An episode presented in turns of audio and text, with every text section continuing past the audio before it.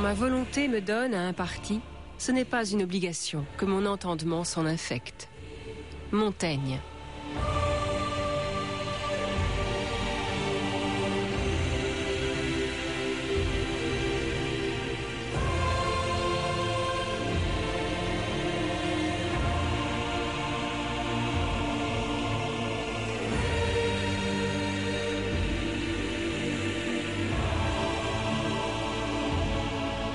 D'histoire.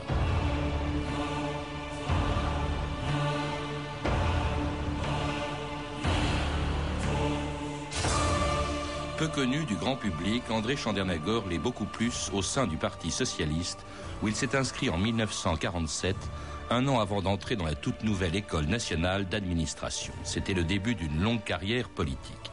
Dans l'ombre des cabinets ministériels, à la direction du PS ou au gouvernement, André Chandernagor a participé activement à tous les grands moments de notre histoire contemporaine.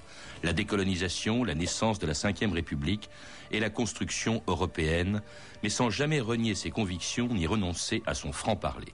C'est ainsi qu'en 1971, au congrès d'Épinay, André Chandernagor s'était violemment dressé contre la stratégie du premier secrétaire du Parti socialiste, Alain Savary, partisan d'une alliance des socialistes avec le Parti communiste. C'est un congrès très animé qui s'est ouvert aujourd'hui à Épinay pour l'unité des socialistes. Et cela avec un affrontement entre M. Savary et M. Chandernagor. Position du premier secrétaire en ce qui concerne les rapports avec le Parti communiste. Il est dans notre axe, il est dans notre vocation d'être en rapport avec le Parti communiste. C'est à une attaque en règle que s'est livré André Chandernagor. Pour le député de la Creuse, la stratégie de Guy Mollet profite plus à la majorité qu'à la gauche. Pour cela, trois États. D'abord l'Union des socialistes. Ensuite, la constitution d'un front démocrate et socialiste.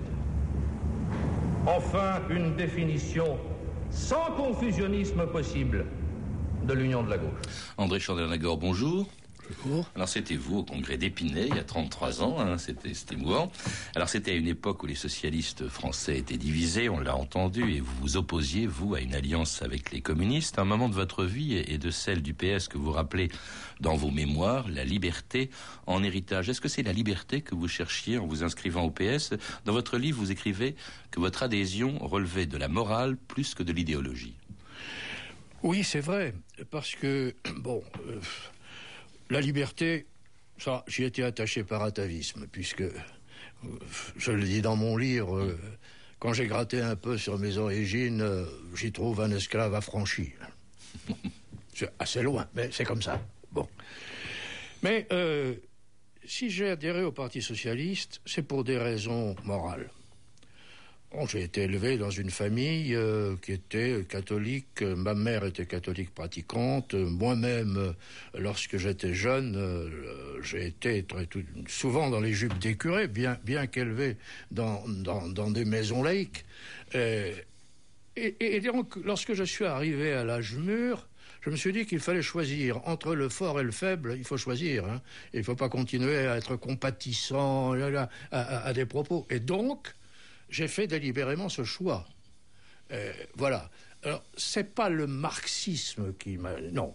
Encore que je n'étais pas insensible hmm. à, l'analyse politique de Karl Marx. Mais c'était pas ça qui était dominant. Ce qui était dominant, c'est un désir d'égalité vraie d'égalité vraie, pas d'égalitarisme, mais d'égalité vraie. Alors vous entrez donc au PS en 47, un an plus tard vous entrez dans la toute nouvelle ENA. L'ENA existait depuis 45, c'est Michel vous, que vous aurez l'occasion de revoir à plusieurs reprises qui a créé l'ENA. Euh, et puis alors euh, vous entrez au, Conseil d'État, mais en même temps vous vous intéressez à la politique active et c'est ainsi que, euh, je crois que c'était en 53, et vous l'êtes resté pendant 30 ans, vous avez été élu maire d'une petite commune de la Creuse qui s'appelle Mortrou, qui est si peu connu d'ailleurs, et vous-même à l'époque l'étiez si peu, euh, André Chandernagor, que un jour on vous présente dans une réunion publique et on dit Monsieur Mortrou, maire de Chandernagor. Oui, c'était à l'Assemblée générale annuelle des maires de France. Alors, euh, bon, ça n'a pas suscité de réaction particulière parce que ça paraissait normal. Vous savez, cette génération-là était habituée aux cinq comptoirs de l'Inde, dont Chandernagor. Ils apprenaient ça à l'école. Alors après tout, qui est le maire de Chandernagor ici? Pourquoi pas? C'est quand j'ai corrigé qu'ils se sont mis à dire. J'ai dit non, c'est Chandernagor, maire de Mortrou. Alors là, ça suscitait un gros rire. Ça, ça paraissait extravagant. Alors la politique, c'est aussi votre entrée en 56 au cabinet d'un des hommes politiques les plus décriés de la quatrième République, Guy Mollet premier secrétaire du Parti socialiste. Écoutez, on disait à l'époque la SFIO. Hein. Alors écoutez, c'est cette archive étonnante que l'on entend euh, Guy Mollet, où l'on entend Guy Mollet attacher plus d'importance à la journaliste qui l'interroge qu'à ses nouvelles fonctions de Premier ministre. On disait à l'époque président du Conseil. Ah, Monsieur le Président, comme je suis contente. Je vous dis bonjour d'abord. Bonjour, Et puis je ne vous pose pas de questions et vous allez parler. Voilà. Eh bien, Alors tu peux y aller. la personne qui m'interroge a une robe charmante. Oh Oh, Monsieur le Président Monsieur le Président, non Non, allez Non, allez, allez, absolument une déclaration des socialistes. Mais non, enfin, pour le journal parler d'une heure. Guy Mollet Non, il faut vous dire quelque chose, mon vieux. Les conversations sont engagées et sur le programme et sur la composition du gouvernement. Alors c'était Guy Mollet en 56, à un moment où il devenait chef du gouvernement. C'est vraiment euh, un aspect de Guy Mollet qu'on connaît peu. Hein, euh, sais pas qu'il ne voulait pas parler. mais enfin, en, en train littéralement de draguer la journaliste qui est en face de lui, ou en tout cas de lui faire du charme. Il, s'en est tiré par une plaisanterie. Alors, Guy Mollet, en fait, vous ne le connaissiez pas. Hein. En 56, il devient chef du gouvernement. Euh, vous devenez son conseiller technique à Matignon. Et là, on est en pleine guerre euh, d'Algérie. Et il faut rappeler, et tout le monde s'en souvient, en tout cas tous ceux qui ont vécu cette époque, c'est lui qui a envoyé le contingent en Algérie. C'est à l'époque du gouvernement Guy Mollet qu'on commence à entendre parler de torture. Et tout ça a, contribué à discréditer terriblement euh, le personnage qui était en même temps le patron du PS. Oui, oui, mais vous savez, d'abord c'est vrai qu'il y a eu une polémique à l'époque, et à juste titre, puisque des gens comme Defer avaient pris euh, très carrément parti, sans quitter le gouvernement quand même, j'observe. Hein. Euh, ce qui prouve que c'était pas si facile. Euh, j'ajoute que tant que Guy Mollet a vécu, on y est allé avec précaution parce que il avait de la défense. J'ai le souvenir d'une émission que vous devriez bien retrouver un jour, où Françoise Giroud c'était un face-à-face avec François Giraud à l'époque, qui dirigeait l'Express. Et l'Express avait pris une position contre la torture, à juste titre du reste. Mais euh, Françoise Giraud est arrivée là toute fringante en disant je vais la voir.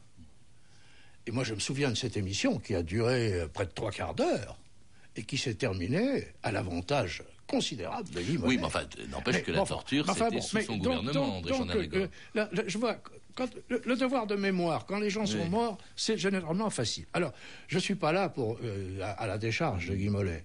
Ce que je veux dire, qu'on occulte toujours, ou presque toujours, c'est qu'il y a quand même eu une commission d'enquête qui a été désignée à l'époque avec des gens mm. comme Maître Maurice Garçon, comme Robert de la Vignette, ancien directeur de l'école coloniale que j'ai bien connu, qui était un homme irréprochable, euh, un, grand préfet euh, blessé de l'autre guerre. Ils ont ils ont reconnu l'existence de la, torture. Comment est-ce qu'on ne l'aurait pas reconnu Leur conclusion est qu'elle n'était pas généralisée. Alors moi, je ne sais pas si elle était généralisée ou pas généralisée. Ça, chacun appréciera comme il voudra. Mais euh, euh, voilà quelle était la conclusion. Et, et, les conclusions de cette commission ont été à l'époque rendues publiques. Mmh.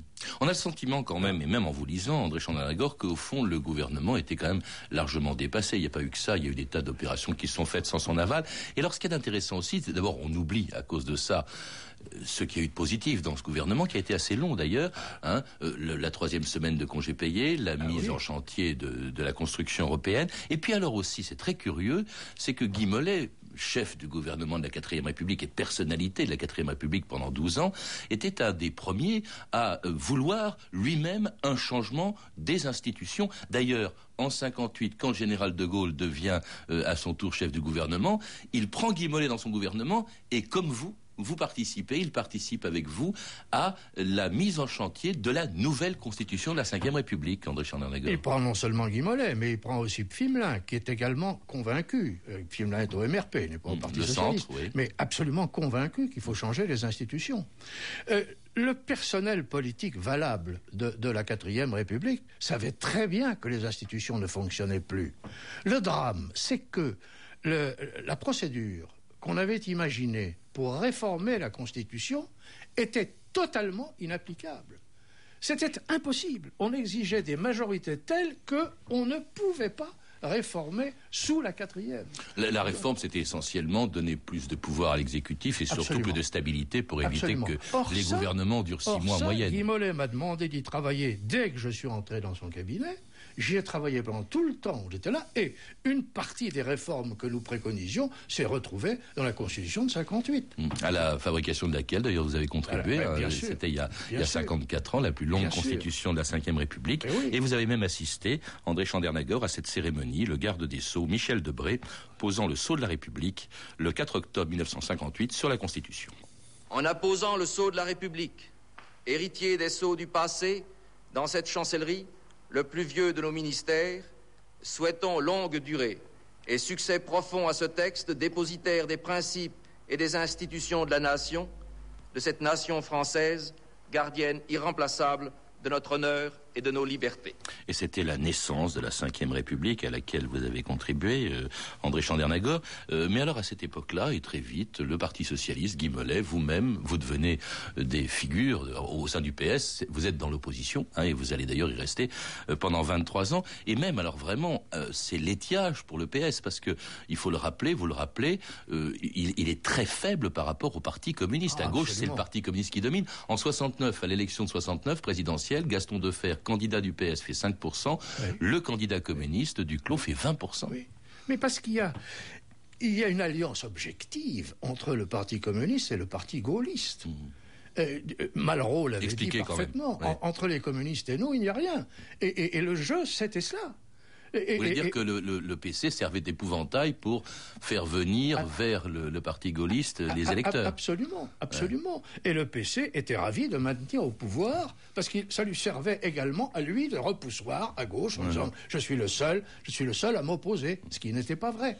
Car nous savions bien qu'il il y avait un vieux contentieux entre les communistes et les socialistes qui datait du congrès de Tours en 1920, de la rupture, et, et- et- alors que la majorité, qui était devenue le Parti communiste, avait obéi aux conditions de Moscou, et nous savions bien qu'un jour, il faudrait bien que ce contentieux se libère. Alors, Il il y a- s'est libéré, mais plus tard. Alors il y a une chose extraordinaire, c'est que euh, vous-même, le, P- le PS ne sait plus très bien ce qu'il faut faire à l'époque.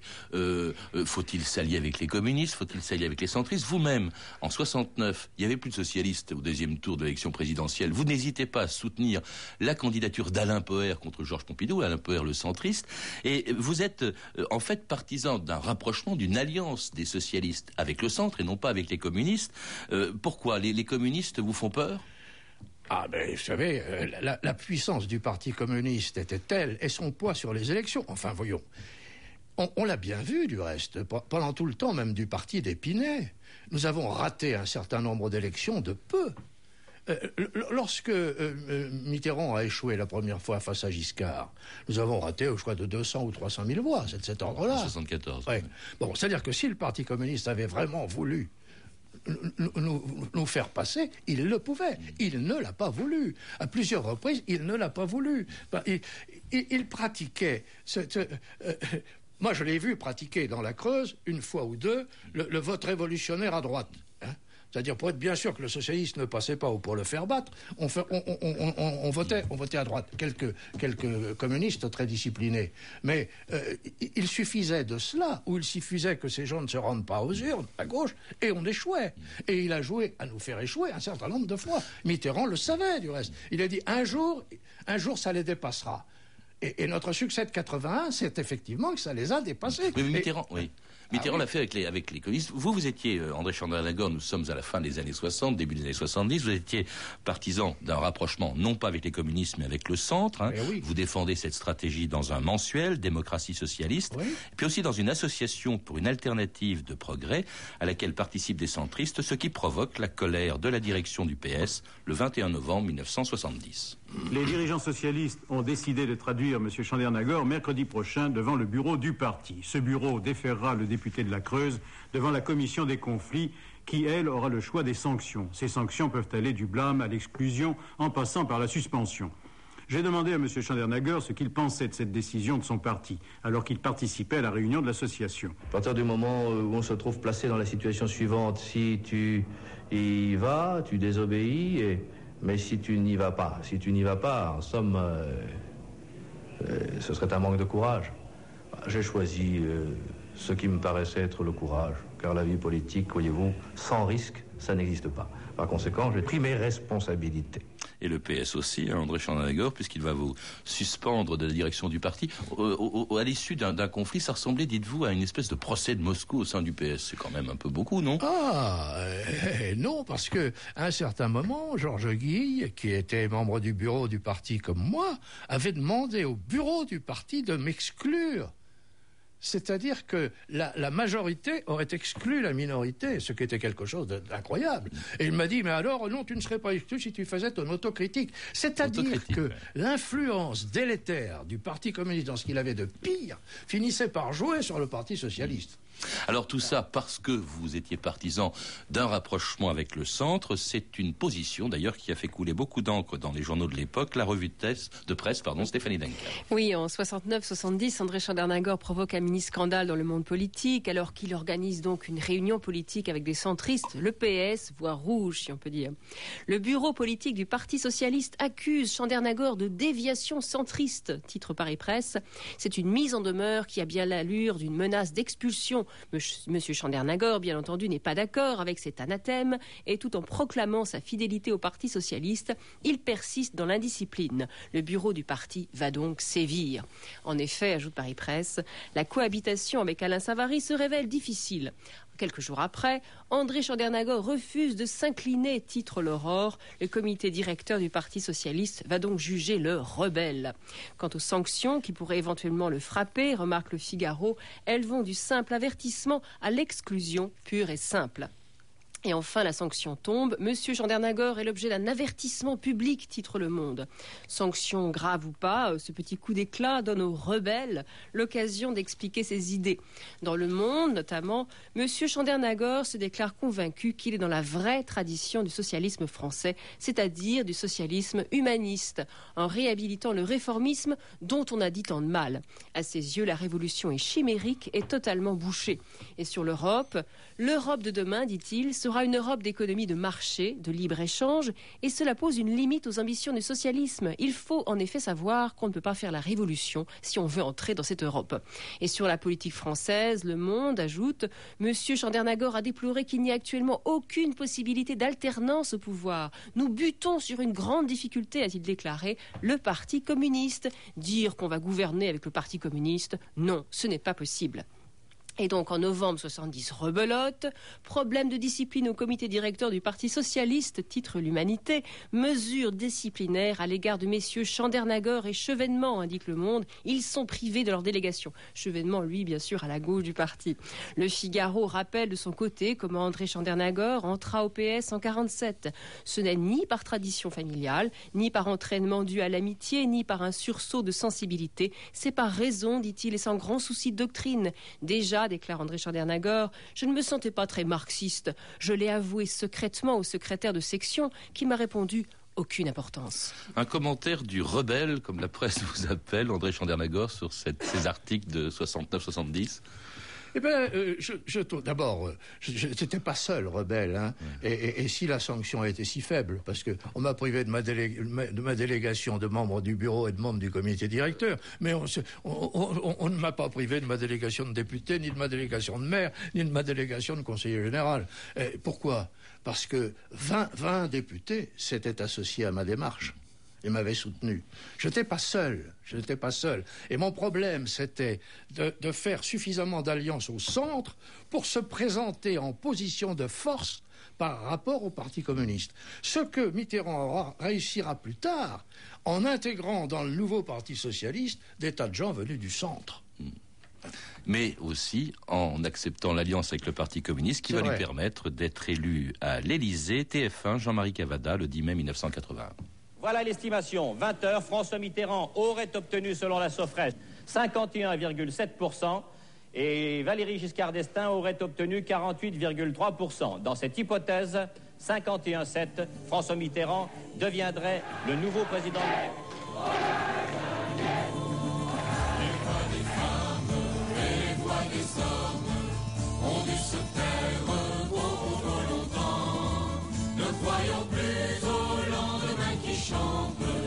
Changeons la vie ici et maintenant.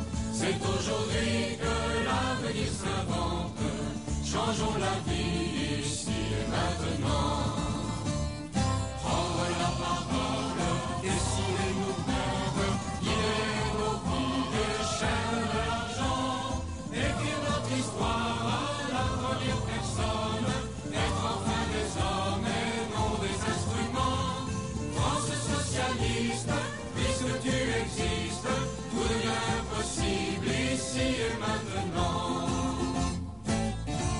France Inter, 2000 ans d'histoire. Aujourd'hui, André Chandernagor. Et c'était une chanson et une musique de Mikis Theodorakis composée dix ans avant l'alternance de 1980. Une chanson peut-être qu'on n'entend plus beaucoup au sein du PS, mais que vous connaissez bien puisque vous la citez dans votre livre, André Chandernagor.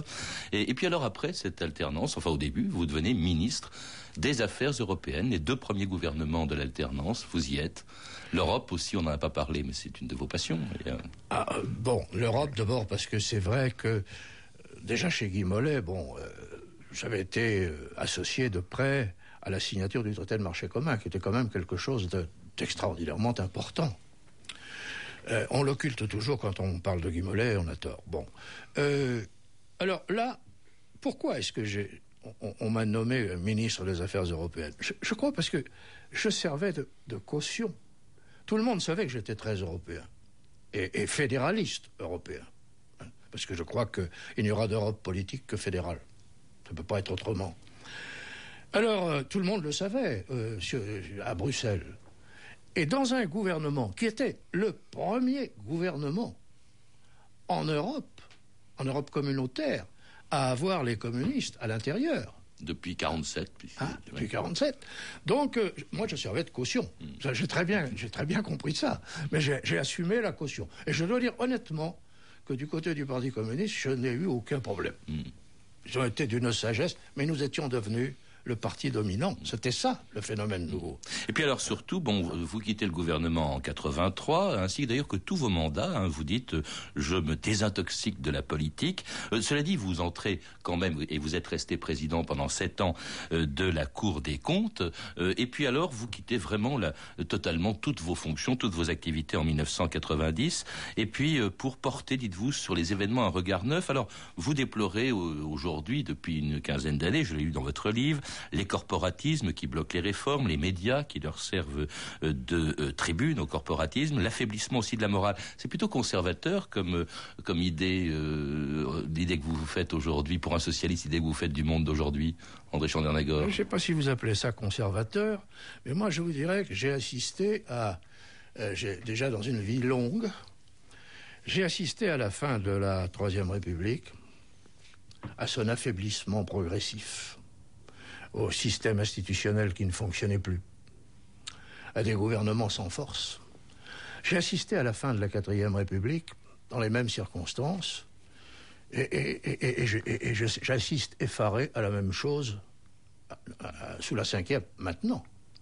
Enfin, euh, j'ose le dire. À 83 ans, on peut. Où est l'exécutif? Où est l'exécutif? Mais pas seulement d'aujourd'hui. Euh, c'est pas pas la couleur politique. Je ne juge pas d'après ça. Enfin, je vois les corporatismes régnant, c'est évident. Je vois les médias euh, en compassion tous les jours pour une nouvelle cause. Défendable, bien sûr, défendable. Toutes les causes sont défendables. Et, le champ des besoins insatisfaits est considérable. Mais, sans se poser le problème de combien ça coûte et qui va payer. Et alors comme ça, on, on tire des traites sur l'avenir. Mais enfin, est-ce que vous vous rendez compte? Quant à la morale, je dis honnêtement, oui, il doit y avoir une morale. On ne gouverne pas les hommes sans obligation ni sanction. Ça n'est pas être un homme de droite que de le dire. Je ne sépare pas l'ordre et le mouvement. Il ne peut pas y avoir de mouvement dans le désordre. Le mouvement dans le désordre aboutit toujours à la dictature. Alors on pourrait vous croire un peu désabusé, pas du tout. Vous dites au fond, je suis assez satisfait, peut-être aussi à cause de, de vos enfants, hein, Thierry, qui vous a succédé euh, à la mairie de Mortrou euh, euh, et au conseil général de la Creuse, Dominique, et puis Françoise, euh, à l'ENA, et puis qui est l'écrivain que l'on sait. Euh, au fond, vous êtes un père comblé à 83 ans, André Chandranagor. Oui, bien sûr. euh, oui, je considère que j'ai cette chance parce que j'ai trois enfants, et trois enfants qui ont du caractère et qui ont également, excusez-moi d'employer l'expression, un sens moral, un sens des valeurs, bon, que, que je cherche souvent et que je voudrais voir transmettre dans ce qu'elles ont d'actuel, parce que euh, ben, de- tout, tout peut être réformé, revu, actualisé. Mais, mais de, de là à, à- à la, à la société dans laquelle nous vivons, euh, qui est quoi? Où, sont, euh, où, sont les valeurs? Enfin, je, vois la loi vilipendée tous les jours. Je vois un parlementaire s'enorgueillir de s'être assis sur la loi. Je vois des syndicalistes euh, violer la loi tous les jours. Je vois, pas seulement des syndicalistes de, gauche, mais des hommes de droite aussi. Alors, qu'est-ce que c'est que ça? C'est- pas ce qu'on m'a appris à l'école primaire sous la Troisième République. En tout cas, on voit qu'à 83 ans, vous n'avez pas perdu votre vigueur et votre passion. On la retrouve aussi, André Chandernagor, dans votre livre, vraiment, que, dont je recommande la lecture, La liberté en héritage, qui a été publié chez Pygmalion. C'était 2000 ans d'histoire à la technique Patrick Henry et Benjamin de documentation et archivina Virginie Bloch-Léné, Claire Destacan et Émilie Trassant, revue de texte Stéphanie Duncan, une réalisation de Anne Kobilac. Une émission de Patrice Gélinet.